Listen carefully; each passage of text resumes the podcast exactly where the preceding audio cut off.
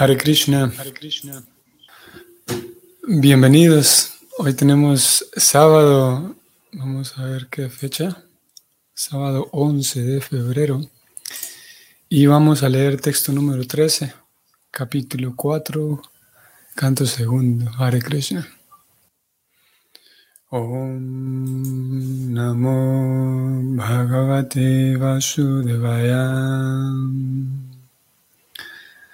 Om Namo Bhagavate Vasudevaya.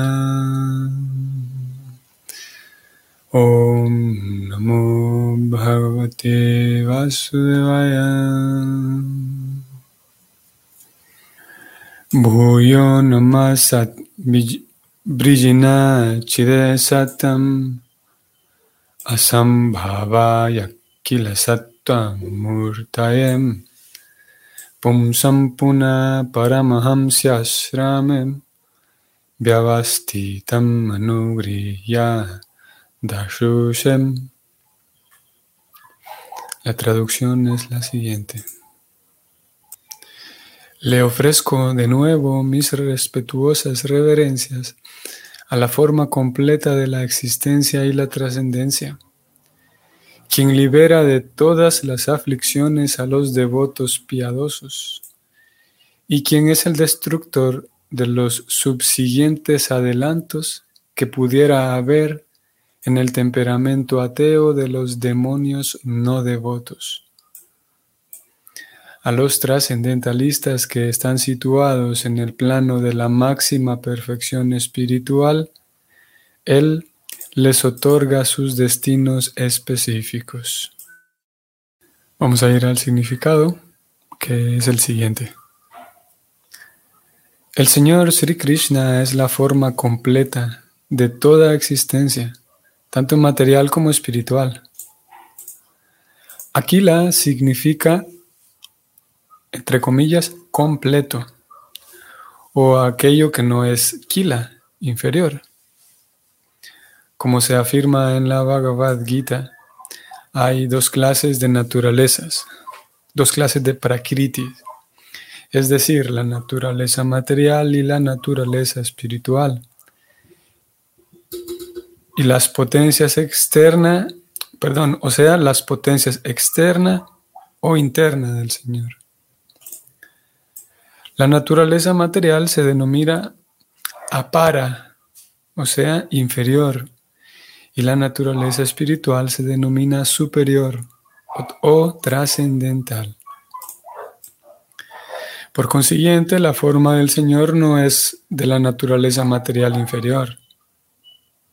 Él es la trascendencia completa y Él es murti, es decir, tiene una forma trascendental. Los hombres poco inteligentes que ignoran su forma trascendental lo describen como Brahman impersonal.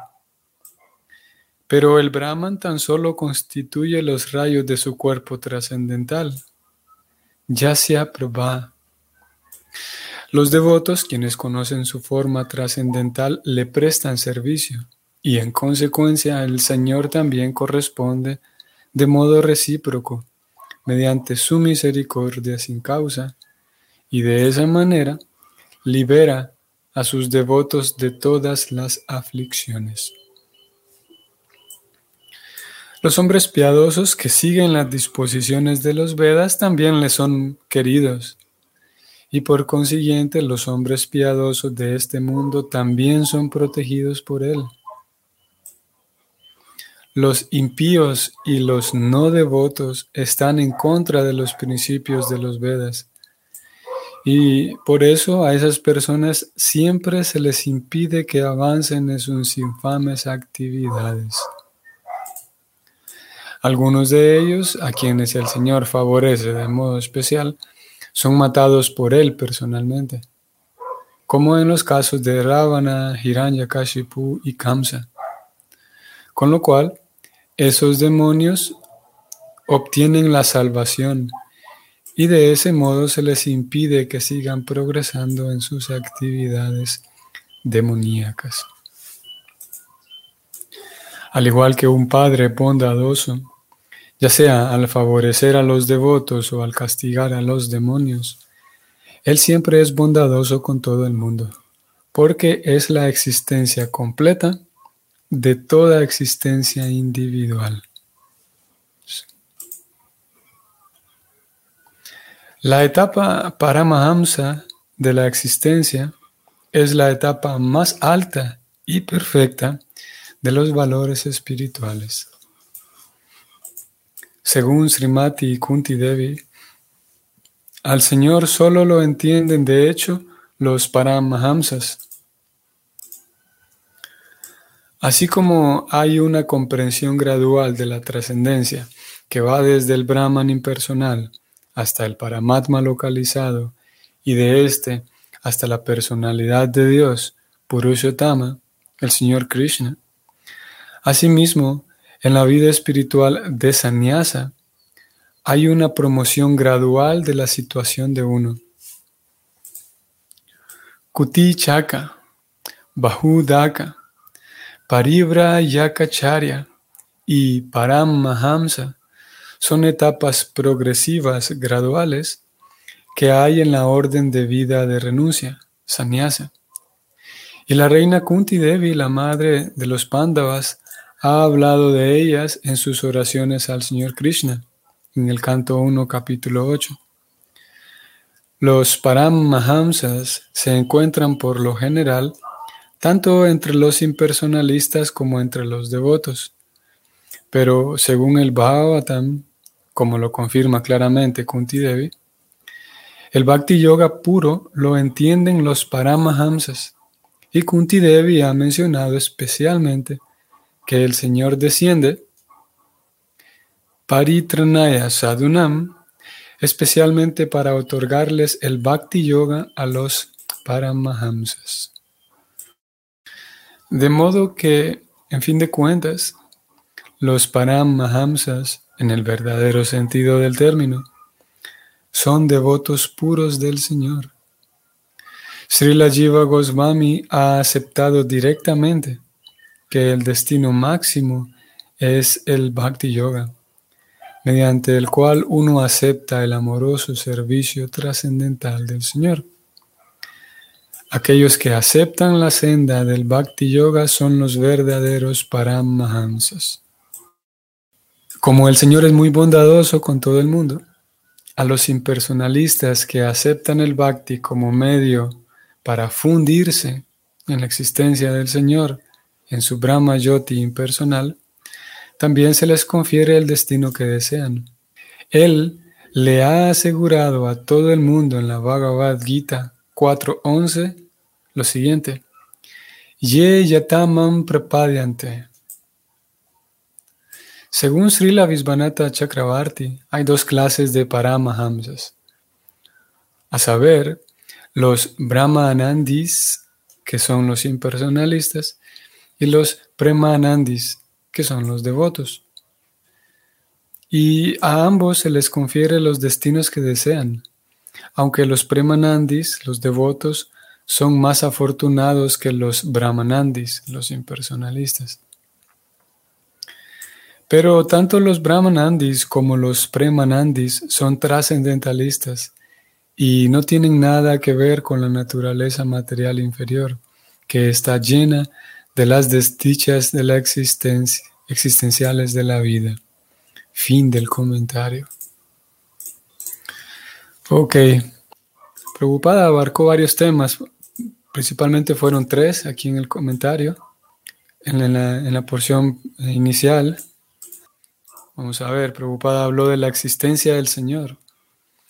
Y aquí vamos a detenernos en, en ver el primer concepto, pienso que tal vez para todos es conocida esta palabra, prakriti. Este concepto de prakriti llega hasta los, las escuelas de yoga o llega también hasta, hasta los estudiantes de Ayurveda, porque prakriti significa naturaleza. A veces se habla de, de cuál es la prakriti de cada quien, cuál es la naturaleza de cada quien. O también se habla de prakriti como la naturaleza material, todo lo creado. Si podemos ver la naturaleza, sabemos o sabremos que estamos viendo la prakriti del Señor. Y aquí preocupada, esto vale la pena también eh, comprenderlo. Voy a subir un poco y leerlo. Hay dos clases de naturalezas, o sea que, o sea, dos clases de prakritis. Si bien es verdad, usualmente nos referimos a la prakriti como la naturaleza que nos rodea. Prabhupada aquí describe que y explica que en realidad hay dos clases de prakritis y aquella naturaleza que nos rodea con árboles y el atardecer, las flores y todo eso, toda la naturaleza material es un tipo de prakriti. Vamos a ver cuál es la otra. Sigo leyendo. La naturaleza material y la naturaleza espiritual. Bueno, la respuesta no es tan, no es tan nueva, ¿no? El mundo material y el mundo espiritual. Y esas ambas prakritis, aquí Prabhupada las, las presenta como la potencia externa y la potencia interna del Señor. Prakriti externa y prakriti interna. Y bueno, él aquí entonces continúa describiendo cómo mm, el Señor Supremo es la fuente de ambas. Voy a leer esto y comentar un poco. Él es, el Señor Supremo es Murti, es decir, tiene una forma trascendental. Las personas poco inteligentes que ignoran su forma, su forma trascendental, lo describen como Brahman impersonal. Aquí podemos notar como preocupada en su, en su parte de su misión es, ustedes sabrán, eh, parte de su misión es eh, em, presentar suficiente o defender, digamos mejor, defender a Dios de las ideas distorsionadas que algunas personas tienen. Y esas ideas distorsionadas principalmente son dos, el impersonalismo y el nihilismo. Lo hemos mencionado en otras ocasiones. El Pranam Mantra de la Prabhupada, la segunda parte, que fue escrita por él mismo, esto es muy relevante, que esa esa segunda, esa segunda parte del Pranam Mantra que él mismo lo escribió. O sea, que él mismo se define a sí mismo. ¿Quién mejor para explicar la misión que alguien tiene? ¿Quién mejor que la misma persona que se explique en vez de que alguien más lo interprete? ¿no? Así que Prabhupada se describe a sí mismo diciendo, Namaste Sarasvati Deve Gauravani Pracharine Nirvishesha Sunyavadi Paschatya Deshatarine. Y en estas líneas, Prabhupada dice que, que él es el sirviente de Bhakti Siddhanta Sarasvati, que justamente el día de ayer fue su 150, una fecha muy relevante, muy importante. Sus 150 Vyasa Puya.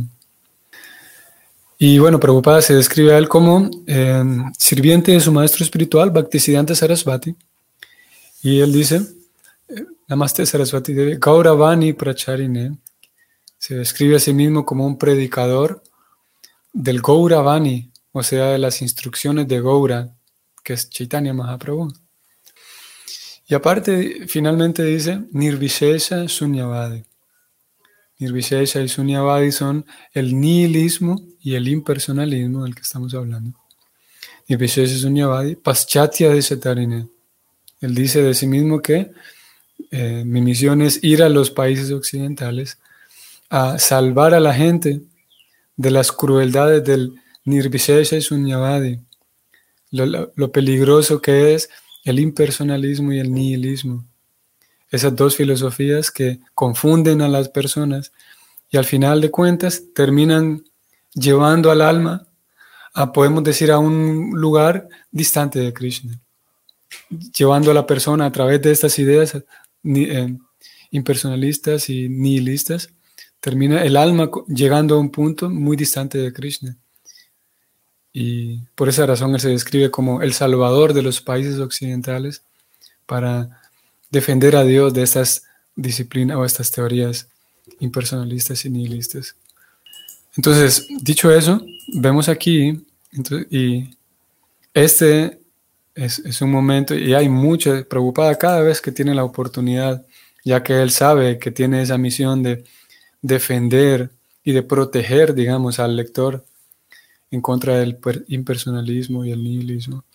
Entonces cada vez que tiene la oportunidad, eh, agrega un poco de, de, va dando algunas puntadas para defender, para eh, darle más fuerza al argumento de que Dios es una persona. Aquí lo vemos otra vez. Prabhupada dice, lo leo nuevamente, personas poco inteligentes que ignoran la forma trascendental del Señor lo describen como Brahman impersonal. Y esto es fácil de comprenderlo, ¿no? Quienes tienen la idea de que sí, Dios existe, pero Dios es solamente una fuerza. Dios es la fuerza universal. O Dios es el amor universal. Dios es simplemente amor. O Dios es simplemente eh, eh, gracia, la gracia de Dios. Y es eso simplemente. Eh, simplemente es gracia, es amor, es fuerza, es creatividad. Y preocupada dice aquí en esta línea que todas esas definiciones de Dios en cierto sentido son ciertas, son verdaderas. Sin embargo, preocupada escribe aquí, esas descripciones impersonales tan solo constituyen los rayos de su cuerpo trascendental. O sea que el Señor Supremo existe como una persona y obviamente sí, de su cuerpo emana amor eh, ilimitado, fuerza, creatividad, bondad y todo lo demás. Sin embargo, como aquí Prabhupada escribe, algunas personas imaginan que Dios simplemente es amor y simplemente es bondad y simplemente es fuerza y creatividad y etcétera. Bueno, entonces Prabhupada eh, continúa diciendo que no, los devotos saben muy bien que tienen una forma personal y ofrecen servicio a esa forma personal. En todo caso, Prabhupada dice, esto es bien interesante también en la segunda sección del comentario, es aquí donde Prabhupada habla en términos técnicos del, de los paramahamsas y de las diferentes órdenes de sannyasa. Es interesante porque, o sea que uno puede ver a un renunciante dentro de la vida de conciencia de Krishna, uno pudiera ver a, sí, a un renunciante y sabremos que hay diferentes, no todos están en la misma, como preocupado aquí una categorización, no todos están en la misma situación. Por un lado, inicialmente vamos a tener a los renunciantes que simplemente son estudiantes, a los renunciantes que que son simplemente aprendices y ellos son brahmacharis. Luego tenemos, y estos brahmacharis, estos primeros renunciantes, con el paso del tiempo, después de su formación, van a eh, pasar a otro asrama, ya sean, van a pasar a la vida de casado, después de haber eh, transcurrido un tiempo como estudiante, o van a pasar a la vida de renunciante consagrado, que sería sannyasi. Y ya dentro de la vida de sannyasi,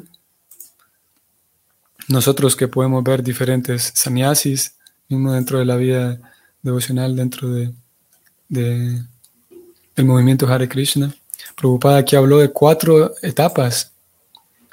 O sea que ya, no es solamente que la persona ya se volvió un renunciante y punto, se acabó, sino que después incluso de iniciar la vida de renunciante, hay toda una, una progresión diferentes etapas, Prabhupada las ha mencionado aquí.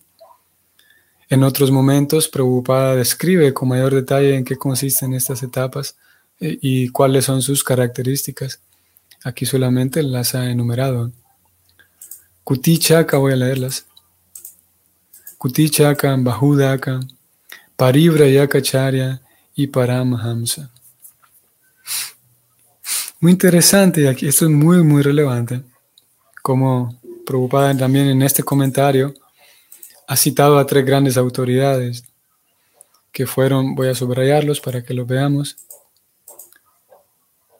Las autoridades que él citó son Visvanatha Chakravarti, que muy frecuentemente preocupada viene, viene citándolo, eh, expresando cuál es la opinión de él en diferentes temas. También citó a Jiva Goswami, también un acharya conocido al menos por nosotros. Y al menos digo conocido porque por lo mismo Prabhupada lo cita con mucha frecuencia. Es uno de los seis grandes eh, Goswamis de Vrindavan. Y también citó a Kunti Devi. Kunti Devi, que era la madre de los Pándavas, un poco más abajo, él aquí lo dijo. Aquí está. Kunti Devi, la madre de los Pándavas. Y interesante, digo, porque uno, primer punto es que la cita a ella como una autoridad, y de hecho lo es. Mm, hay quienes pueden tener la impresión de que, la idea de que la vida devocional en conciencia de Krishna es, mm, es por naturaleza y, esencialmente es machista. hay, quienes pueden tener esa impresión de que esencialmente, por naturaleza, tiene una tendencia machista y que tiene la tendencia a rechazar y menospreciar a las mujeres. Lo cierto es que no, lo cierto es que al contrario, en realidad el sistema de Bhakti Yoga es para eh, dar el, el, lugar que cada alma merece en realidad. Incluso si, ¿cómo vamos? Incluso el Bhakti habla de cómo el devoto tiene una visión tan ecuánime hasta con animales tan inferiores. ¿Y qué decir entonces con todo tipo de seres humanos? Obviamente que, y sin duda que, eh, la puesta en práctica, ya la, al momento de aterrizar la vida devocional, la vida de conciencia de Krishna, y eso es bastante fácil de comprender, que cada quien, cada devoto hace uso de sus propios recursos, de su propia inteligencia, de su práctica o puntualmente de su inteligencia. ¿Cómo va a hacer él o ella para aterrizar la vida devocional a su vida práctica? Y en ese acto de, traerlo a la vida práctica, a la vida devocional, entonces sí, hay quienes tienen por, por naturaleza, o mejor digamos, por una cuestión neurológica, eh, una, una excesiva fuerza, digamos, un excesivo deseo de dominio y tal, y debido a las a la región en la que vivimos, entonces es natural que algunos lo aterricen y que se manifieste un, ciertas formas de explotación, no solamente explotación de los hombres a las mujeres, hay varias formas de explotación que tienen que ver, como dije, con la naturaleza distorsionada de los practicantes. Y hay sin duda unas expresiones de machismo dentro de la vida devocional, sin duda. No porque el bhakti lo sea en esencia, sino por la puesta en práctica, como dije por la distorsionada forma de comprenderlo. Y aparte, también importante, no solamente se manifiesta esa presión de forma de machismo, de explotación de hombres a mujeres, hay diferentes maneras en las cuales se expresa esa distorsión, esa ejercer fuerza desmedida e irracional sobre otros. Y, bueno, eso sucede. El punto era que yo mencionaba esto porque Prabhupada cita aquí a Kunti Devi como una autoridad que lo es. Y si bien es verdad, figuran menos y hay razones por las cuales hay, razón y es comprensible por qué hay menos devotas que son autoridades en la vida devocional. Es sin duda que, son menos, pero las hay. Y Prabhupada aquí la cita como una autoridad. Y no solamente como una autoridad, sino más interesante todavía, Voy a ir aquí al verso. A ver, vamos a ver. Preocupada, vean qué interesante. Preocupada está citando a una devota, que es Kunti Devi, citando la opinión de ella, y no sobre cualquier tema, sobre qué tema Preocupada está citándola a ella, veamos qué tema más interesante. Preocupada habla de, presenta aquí la opinión de Kunti Devi en cuanto al tema de Paramahamsas, o sea, la etapa más elevada de los sannyasis. Imagínense, qué curioso. Tenemos aquí una devota que comprende muy bien todos estos niveles de sannyasi, que podría dar la impresión de que ella no tiene nada que ver en estos temas, pero resulta que es una autoridad en el asunto. Y ella comprende bien cuáles son las diferentes etapas de sannyasi. Ella habló de la etapa más perfecta, que es Paramahamsa. Entonces, preocupada viene y toma la opinión de ella y la presenta aquí para respaldar su, propia, su propio argumento.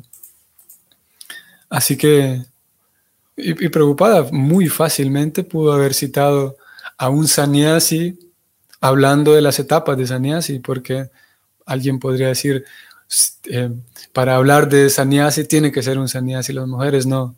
Si no es sannyasi no entiende, no, no vale su opinión. Pero es lo contrario. Prabhupada aquí la cita a ella como una autoridad en un tema que es, podríamos decir, muy para los hombres, que es la vida de sannyasi. Un sannyasi que, según las reglas del ashram de sannyasi, un sannyasi que eh, no, por sus propias reglas de su ashram, no, no convive a solas con una mujer por, por, el mismo respeto a ella y por el mismo respeto a su propia vida.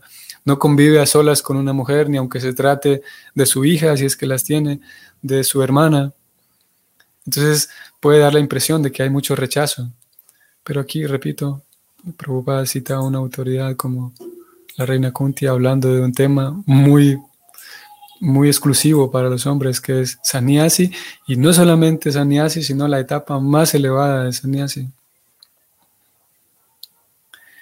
Ok, y como último punto podemos, puedo mencionar aquí brevemente de cómo um, Prabhupada habló de diferentes tipos de, de sannyas. Esto es importante también, relevante. Vamos a ver, tanto los, estoy subrayando, estoy leyendo, tanto los brahmanandis como los premanandis son trascendentalistas y no tienen nada que ver con la naturaleza inferior. Interesante porque a pesar de que Prabhupada va alertándonos constantemente acerca de no dejarnos distraer por las ideas impersonalistas, como dijimos al inicio, Aún así, él reconoce que aquellas personas que llevan, que viven filosofías impersonalistas, como aquí lo acaba de decir, son trascendentalistas en fin de cuentas. Porque, ok, si bien es verdad, sus aspiraciones no son, su aspiración no es llegar al mundo espiritual para servir al Señor, su aspiración es más bien eh, fundirse en el Brahman, fundirse en, en el amor universal. Aún así, sus prácticas mismas les permiten estar distanciados de la materia. Por lo tanto, ellos son trascendentales también, Prabhupada.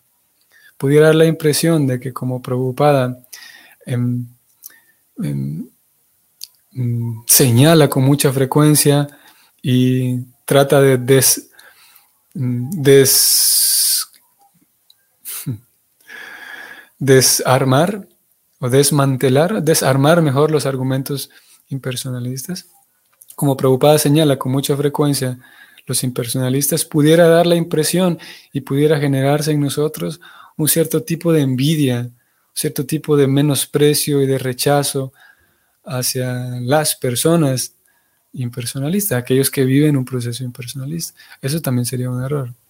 Porque a fin de cuentas, Prabhupada dice aquí, ellos también son trascendentales a la naturaleza. Claro, alguien que siga de manera seria su proceso impersonalista ellos, y de manera seria y de manera genuina, cualquier proceso impersonalista. Y por sus mismas prácticas, sus mismas prácticas les exigen un control de los sentidos, un distanciamiento de la materia, un desapego de la materia. Claro que todo esto sin el servicio devocional. Algunos sí toman el servicio devocional como un punto de apoyo para, para avanzar, a diferencia del devoto, del bhakta, como nosotros, que el bhakti, el servicio devocional, no es un medio de apoyo para llegar a un punto superior, sino que el bhakti es el, inicio, el bhakti es el medio por el cual y el bhakti es el fin al que aspiramos. Por eso los devotos, cuando vemos las oraciones de los devotos, ellos oran a Krishna pidiéndole, por favor, dame tu prema bhakti, dame servicio devocional puro. Y puede parecer contradictorio porque ya el devoto está haciendo servicio devocional, y le pide a Krishna que me otorgue su servicio devocional. Y es que es por eso, porque el bhakti es el medio por el cual nos acercamos a Krishna y el bhakti es lo que Krishna nos regala, nos permite realizar el servicio devocional, eh, eso como un fin al cual llegar. Entonces los impersonalistas, eh, siempre y cuando lleven una, una filosofía genuina y seria, son también trascendentalistas y sería un error de nuestra parte si verlos con menos precio, con envidia. Eso no es lo que Prabhupada busca que, que, que hagamos. Muy bien, eso vamos a decir por hoy. Entonces, espero que tengan un excelente sábado y si el Señor lo permite, entonces nos veremos mañana. Hare Krishna.